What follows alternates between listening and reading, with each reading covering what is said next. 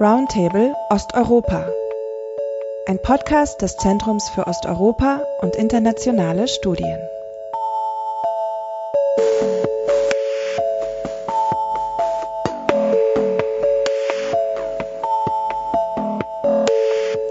This year's celebrations of the end of World War II have been long in the planning in Russia and elsewhere. But the spread of COVID 19 has led to the most important Russian event being cancelled for the time being. Putin announced mid April that Moscow's military parade was to be postponed, but obviously Victory Day itself cannot be postponed. And already last year, Putin declared all of 2020 to be a year of memory and glory. So some events will take place, and we are going to discuss the importance of Victory Day for Russia, its relevance abroad, and what young people make of the victory today. I'm joined by Dr. Nina Frieß at a safe distance of two meters in our studio. Nina is a scholar of Slavic literature and culture, and she's a researcher here at ZOiS. She has published on the topic of memory and, in particular, on how the Gulag camps are mediated through contemporary literature. Her most important publication in that regard is her award winning PhD, which I recommend everyone to read after the podcast. And she's also the recent co author of a ZOiS report entitled World War II for Young Russians. Welcome, Nina. Glad to be here. And joining us from the other side of the Atlantic, at a very safe distance of nearly 7,000 kilometers, is Dr. George Soroka. George is a lecturer on government at Harvard University, and he specializes in comparative politics of the former communist space and has a research interest in particular on how contentious politics of history play out in foreign policy making. He has a book manuscript that he's working on on the relationship between Russia, Poland, Ukraine, and the EU that he studies through a set of historical events. And I am Felix Krawatzek. I'm one of the researchers here at ZOiS, particularly interested in youth. So to bring us all on one page, let me just briefly sketch the context and the situation that we are in. The decision to postpone the victory parade in Moscow is the result of several interesting developments that took place throughout April.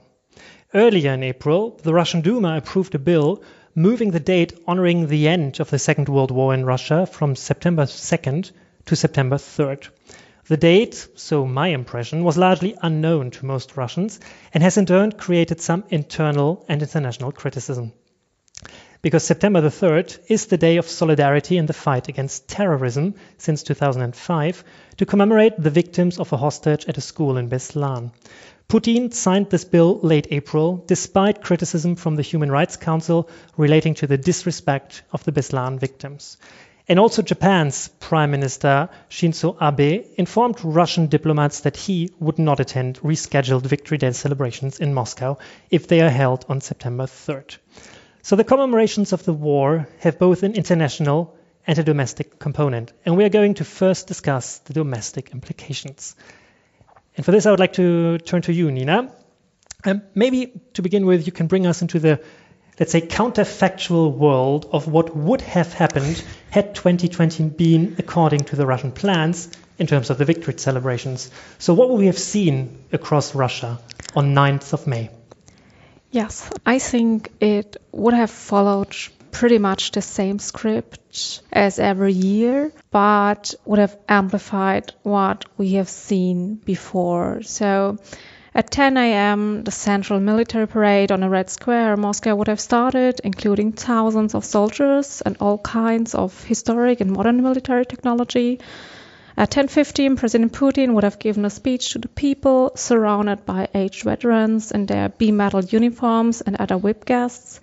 After the speech, the parade would have continued for another 40 minutes or so, and of course, all this would have been screened. Those people all over the country and also abroad could watch it on TV. Additionally, there would have been local military parades in the bigger cities and uh, what have become more and more important marches of the so-called Immortal Regiment, in which people carry flowers and photographies of their relatives who fought during the war. All this would have been accompanied by free concerts and performances, often open air, various activities for children, fireworks in the evening, and we can say, all in all, it would have been also a big party. The only thing this year that will be pretty much the same as planned is the program on TV that on this day is completely dedicated to Victory Day. Okay, and what is so special about 2020? You said that it's going to be the same as the previous years, but just amplified. So why this amplification? Yes, first of all, it's the 75th anniversary, and it's very likely that it will be the last time that a significant number of veterans can join the celebrations. And additionally, the anniversary takes place amid increasing divergence between countries' historical viewpoints. So just take the hot discussions between Poland and Russia or Ukraine and Russia, for instance. And Russia uses these celebrations to underline its point of view both at home and abroad. And why celebrate a dictator and a war? Aren't there other bits and pieces in Russian history that one could focus on? Yes, but the war itself was, of course, the most crucial historic event of the 20th century, not only for Russians, but for the entire Soviet or now post Soviet population. No other country had such immense losses. I mean, we are talking about approximately 27 million dead Soviet citizens, which means that nearly every family lost at least one family member, which of course means a high emotional involvement until today. And nevertheless, the Soviet Union won this terrible war, which had made people incredibly proud. So this victory today is the most important resource for identification with the Russian state for all of its citizens, a fact that the Russian government is well aware of. And additionally, it's of course a chance to demonstrate strength and unity, not only at home, but again also abroad. Thank you very much, Nina. So it is the most important event to construct a collective identity for Russia today. And as Putin himself underlined, Victory Day cannot be postponed. So a couple of events are going to take place. Um, one that Nina already mentioned is the Immortal Regiment, which of course can't take place as planned. But instead, what I've been seeing in social media and uh, the press coverage is that people are kind of incentivized to stand on their balcony with the pictures of the people that they would have carried during the marches. People are probably going to stand on balconies and sing songs. Um, there's also the intention to perform some concerts near homes of veterans in several regions, and young people are kind of encouraged to call veterans. So the event is not completely cancelled, and the 9th of May is going to be celebrated, but just in a very, very different form. But beyond Russia, the celebration of victory has also huge implications for neighboring countries and beyond. So some countries celebrate the end of the war as the beginning of a new freedom, the victory over fascism, whereas others bemoan it as the beginning of a new occupation. So I want to turn over to you, George, to tell us a little bit about the politics of memory and their foreign policy ramifications. And it seems to me that kind of contrary to the situation in the 1990s, where there was a certain room for dialogue about recognizing one's involvement in the crimes of World War II, we have now entered a scenario where it's mainly about attributing blame to neighboring and other countries. So maybe we begin by looking at the post Soviet space, George. What is your impression thus far, the intended victory celebrations? What have they done to relations between Russia and other post Soviet countries? Well, I, I, think first, first of all, that's a great point that you make. There was room for dialogue throughout the 1990s and even into the early aughts, the early 2000s. This has pretty much gone by the wayside now. Uh, blame is the name of the game right now, and it's had very significant effects for Russian relations with the former Soviet republics. It's had very significant implications for Russia's relations with the former Warsaw Pact states and also for Europe and the world at large. I would say two primary dynamics are playing out, and we saw this really begin, I think, in earnest in 2015 during the uh, 70th anniversary. The two dynamics are that the celebration is becoming very much, as Nina said, in terms of legitimating the Putin regime and legitimating domestic politics, a Russo-centric narrative. What I mean by that is Russia is increasingly claiming this as a Russian national holiday. In fact, that's what Sergei Lavrov, Russia's foreign minister, has classified it as. And very much forgotten in this are the other nations that took part in the Red Army and in the what some would call the liberation efforts of Europe made by the Soviet Union. So Ukrainian soldiers, Belarusian soldiers, soldiers from Central Asia, all this starts to fall by the wayside. So it's become, again, much more of a Russo uh, centric exercise. The second implication is that um, this event being the central commemorative initiative of the Russian Federation has really been used to mark its foreign policy and changes in its foreign policy. So it's gone from a parade that has, or even more broadly, an event that has celebrated or commemorated the victims of World War II and also the soldiers and the armed forces that fought uh, to repel Nazi aggression to very much becoming a military parade. And I, I want to remind our listeners that uh, this was not something that initially, after the fall of the Soviet Union, that Russia wanted to do. Yeltsin was in fact very resistant to this idea of having this as a military parade.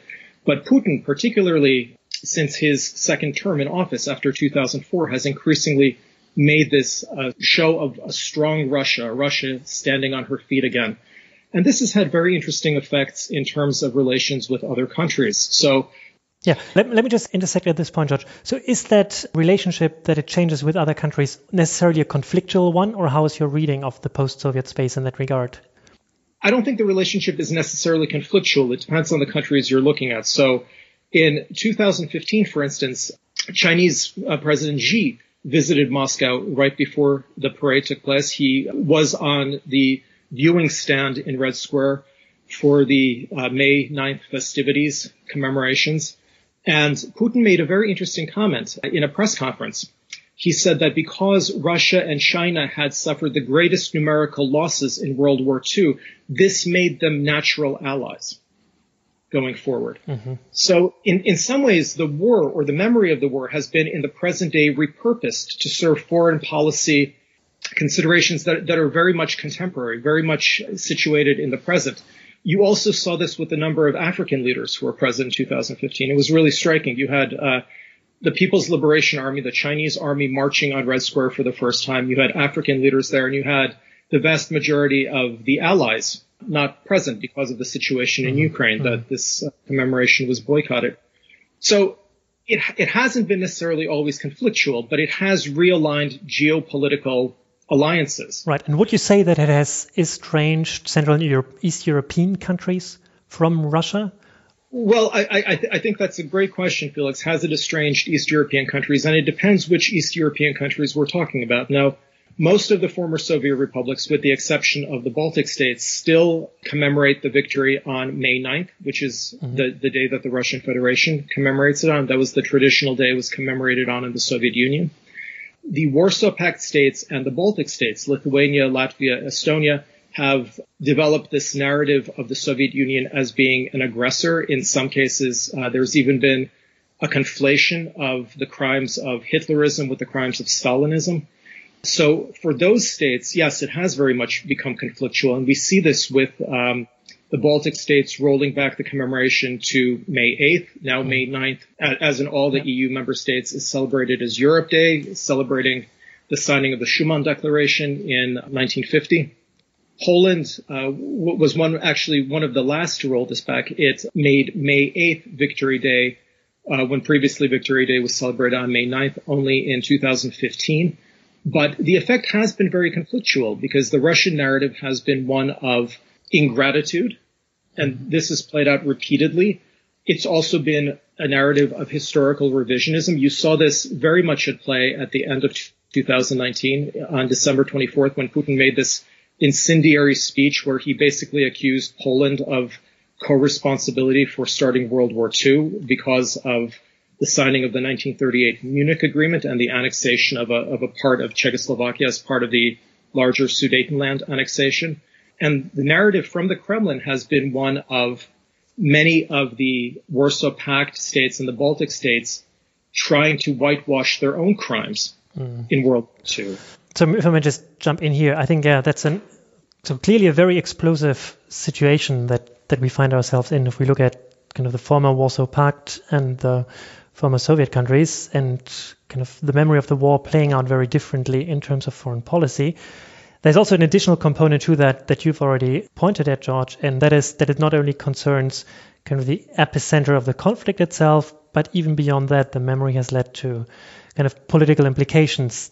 China, Japan, so the shift from September 2nd to September 3rd, It's obviously something that kind of brings up the Japanese fears of a more revisionist interpretation of the war, which then leads to kind of the disputed territories, the northern territories north of north of Japan that, that Russia gained after World War II.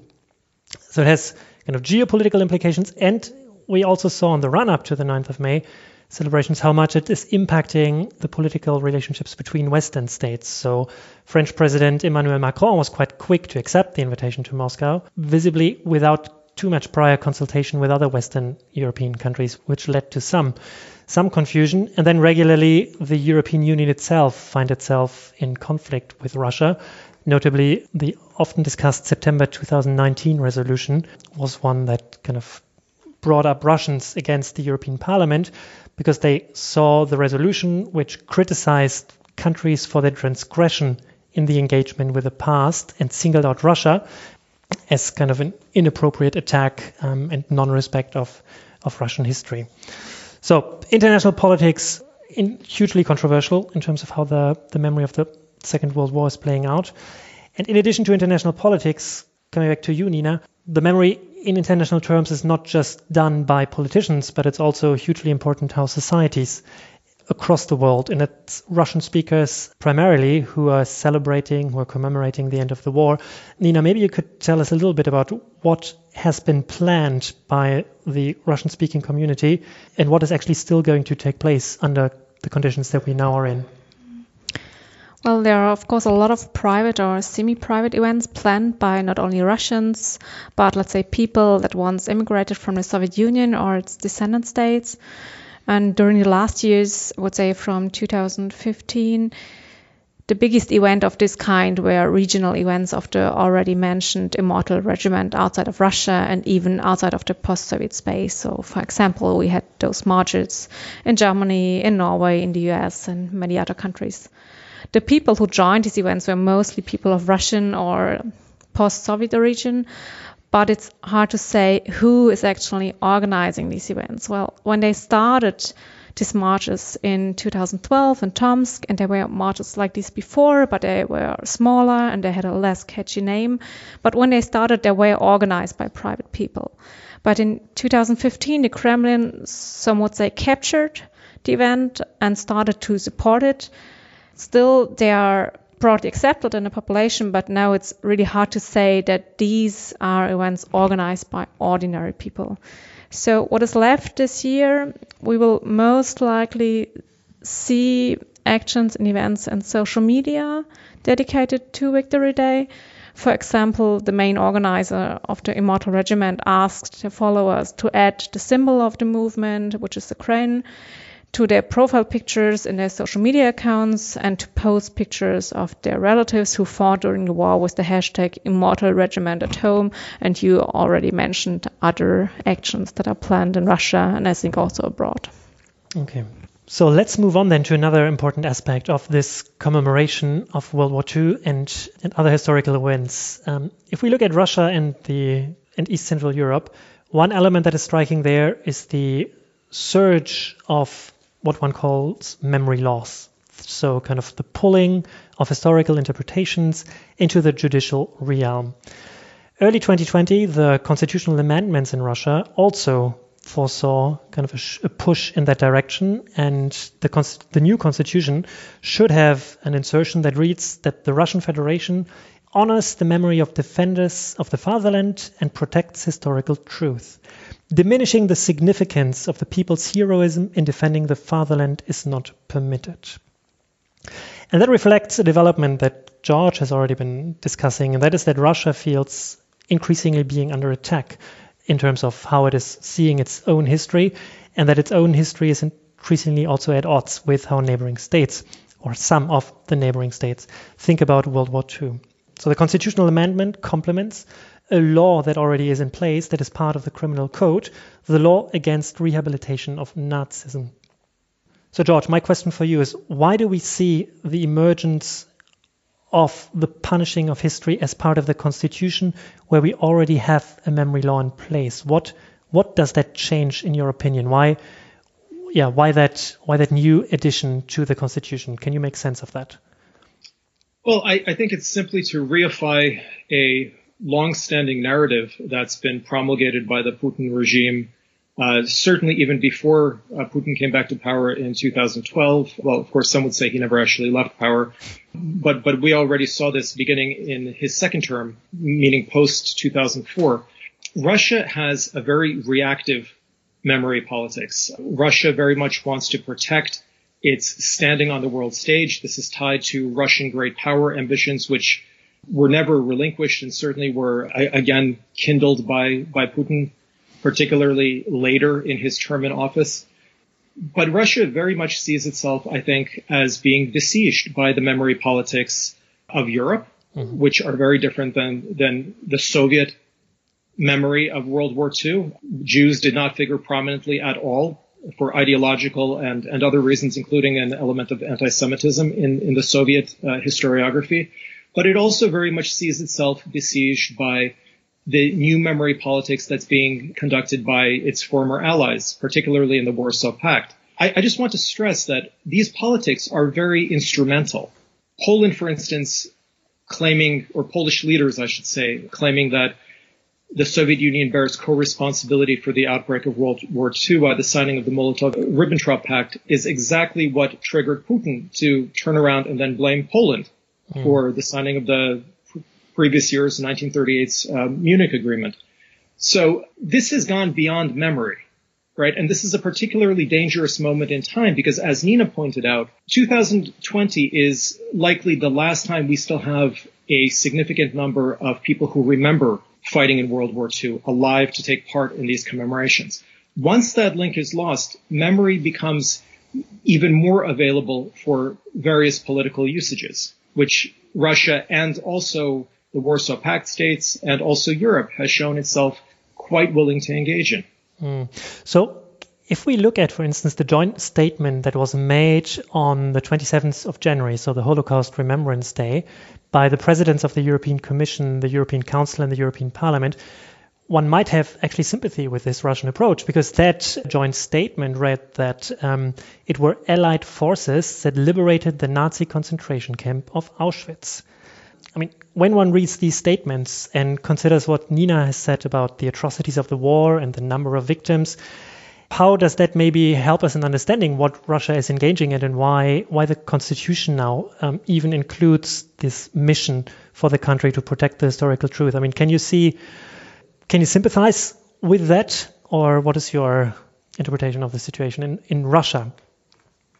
Well, well, I, I, think of course we can sympathize with that. I, I think uh, not even someone who's in Russia, but but but any student of history can sympathize. The problem with introducing history into political legislation is that it invariably simplifies it, and simplified history is useless history. It's lacking nuance. The problem with the 2014 law and subsequent measures that have been taken is that it doesn't allow for a frank discussion of both sides' role mm-hmm. in this conflict. And it was very nuanced and it was problematic. And leaving that aside, history then becomes simply a catchphrase. It becomes simply a political rallying point that doesn't demand much thinking. It becomes something that can be easily utilized for various instrumental purposes by whatever regime you have. And I don't mean at all to downplay what's been done in uh, some of the former Warsaw Pact states. I, I, think from a historical perspective, it's something that that's not to be lauded. Much of the narrative there has essentially been, well, anybody who sided with Nazi Germany was a freedom fighter, and the imposition of communism was completely an exogenous event. There were no local communists, or if there were local communists, these were all fifth column right? Now, obviously, this distorts history. This does a lot of violence to history, but that's the problem with trying to codify how history should be remembered. Mm. History is a dynamic, living thing to be studied and to be researched, and it doesn't lend itself very well to inclusion in a law, to inclusion in a constitutional amendment. Okay, thanks, Todd. That's, I think, very important to make that point. And Nina, we've both been looking at some of the nuances when it comes to historical memory. So we've both published a report on how young people, so that's those born in the late 1980s and throughout the 1990s and by now the early 2000s as well, how they remember World War II. And young people in Russia have become an increasing center of attention. And the Kremlin is very spending significant resources to make sure that young people absorb the right historical views. Sonia, the report that we wrote combines social science data and the analysis of cultural artifacts. Well, why did we focus on on youth? What did you find most most interesting in this approach? Well, I think um, we took a little bit the, the position of the the Russian government and asked why did they target youth? To put it very simple, young people will be the future population. As a government, you have to care about their views as early as possible. And it tells you a lot about the government, what they want to do with, with youth. So this is particularly interesting. And in the same way, historical views of young people seem to be still shapeable. And there are a lot of institutions where young people have to spend a lot of time and where the state may control the agenda. So the most obvious example for this are history classes at school, where we have observed significant changes in the history textbooks during the last years. But we also have other classes at school where historic views might be shaped as well. As a scholar for Russian literature and culture, I would like to mention Russian literature classes dedicated to World War II, which of course might also influence the way young people think about the war. So this maybe two points. And then of course one can find a lot of the nuances, I guess, in the cultural realm because that's where maybe we can expect a little more freedom to still persist in, in Russia. Could you kind of sketch some of the nuances that you encountered for the analysis that you undertook? Yes, I mean, uh, there are of course a lot, but I will pick out maybe three points. First of all, I would like to mention the continuing importance of Soviet narratives, literature written by Soviet veterans, and maybe even more important films that are based on these texts are important source of knowledge about the war, and of course they influence the way people think about the war. So you can find these films on YouTube all over the year, but they also dominate the television program around Victory Day. So when you take a look on what is shown on Russian TV channels on Victory Day itself, we will find a huge amount of Soviet films and serials like 17 Moments of Spring, The Dawns Here Are Quiet, and The Officers, and so on, all screened in the 1970s those young people today watch the same films their parents once watched in, in their ages. That was one thing I was really amazed by. A second point I found particularly interesting was that these Soviet narratives are far more critical than one would expect. If we take a very early example for a war novel, what's called In the Trenches of Stalingrad, and, um, written by Viktor Nekrasov in 1946. Uh, this novel is still part of the Russian literature program at school. We see that the author mentions the chronic supply shortages of the Red Army on every second page, and he also describes some soldiers' lack of discipline, and this does not correspond with today's image of the Red Army at all. And of course, however, these critical layers are often not recognized by the readers. And maybe a last point I was surprised to see that in the last two years, maybe before, but in the last two years um, for sure, several war films have been screened that specifically target children over six, which means very young children. Well, I wouldn't show my kids films like this. So, just to name two examples, there was a film called Small Soldier in 2018 and another film called Little Sister in 2019. They were both co-funded by the Russian Ministry of Culture, and uh, in both films, children are the main protagonists, which is why viewers children may easily adopt their perspectives on the war, and therefore the protagonists may function as role models for young and maybe not only young audience, which is obviously what the films aim at. Yeah, that's a very interesting component that you point out. It's the shift to the very young, which also seems to be very different to what we knew from Soviet times, where there was patriotic youth education, but that was not targeting children who were six or seven years old, and not to mention not at all, not to mention kindergarten children, right? Whereas now that is what we see. We've had this famous song of Uncle Vova, "We Are With You," where you see kindergarten children singing patriotic songs, and that is kind of giving this a new a new spin. So that's where the Soviet narrative maybe has been even kind of rendered more more extreme in some form.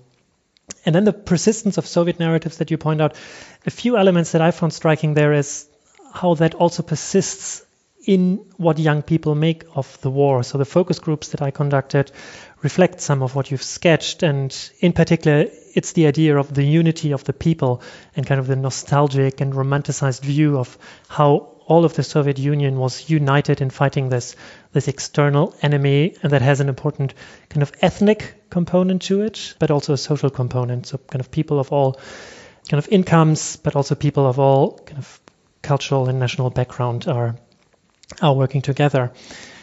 Another thing that I found interesting is that in the cultural artifacts that you've been looking at, the violence is mentioned because without the violence, there are then no heroes. Whereas when you speak with young people about how they remember the war, the violence is by and large absent, and it's the kind of the moment of the victory that sets the foundation for the memory and then the rebuilding of the state and so on.